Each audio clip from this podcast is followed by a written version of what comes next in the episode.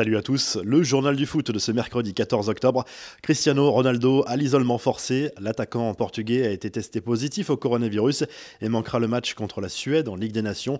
Le joueur de la Juve va devoir se mettre à l'isolement pendant 10 jours avant de pouvoir retrouver ses partenaires de la vieille dame s'il présente bien sûr un test négatif.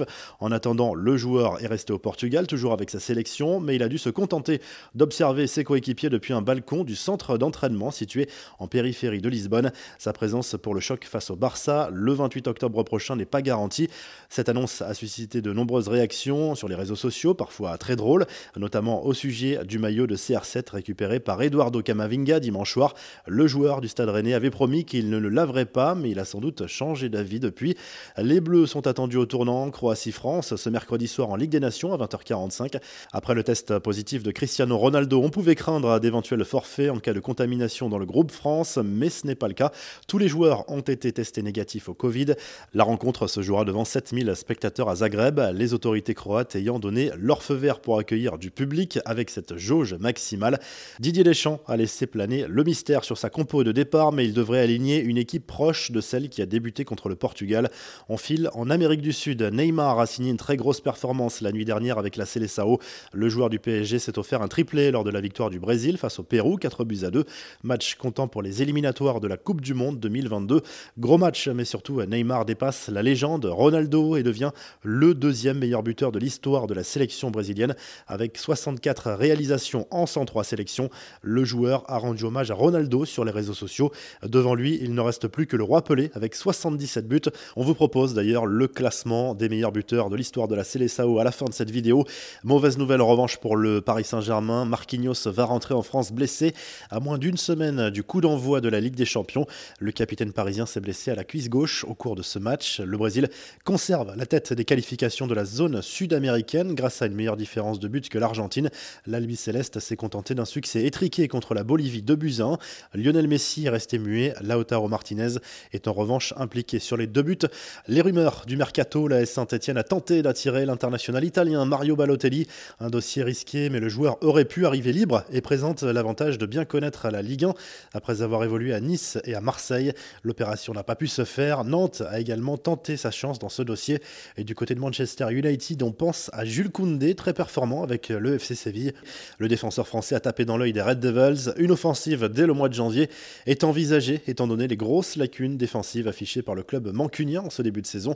Les infos en bref, à la date du prochain Classico, Barça Real est fixé. Le choc aura lieu le samedi 24 octobre à 16h, sans aucun supporter en tribune, mais devant des millions de téléspectateurs à travers le monde.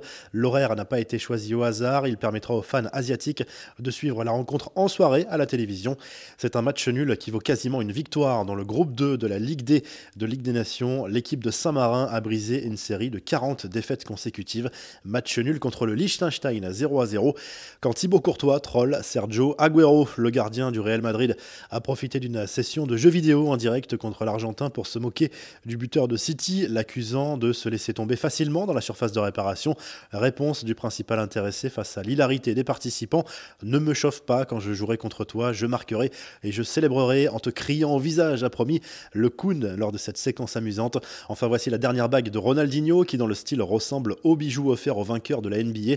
Sur le dessus, on peut voir le numéro 10 de l'ancien joueur du PSG et du Barça avec le R de Ronaldinho et les clubs qu'il a fréquentés. Sur les côtés figurent les trophées les plus importants remportés par le joueur durant sa carrière.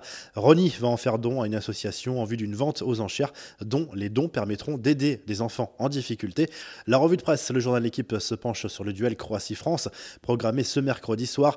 Test de personnalité, titre Le quotidien sportif pour souligner la réaction attendue face aux Croates après le match nul plutôt décevant face au Portugal.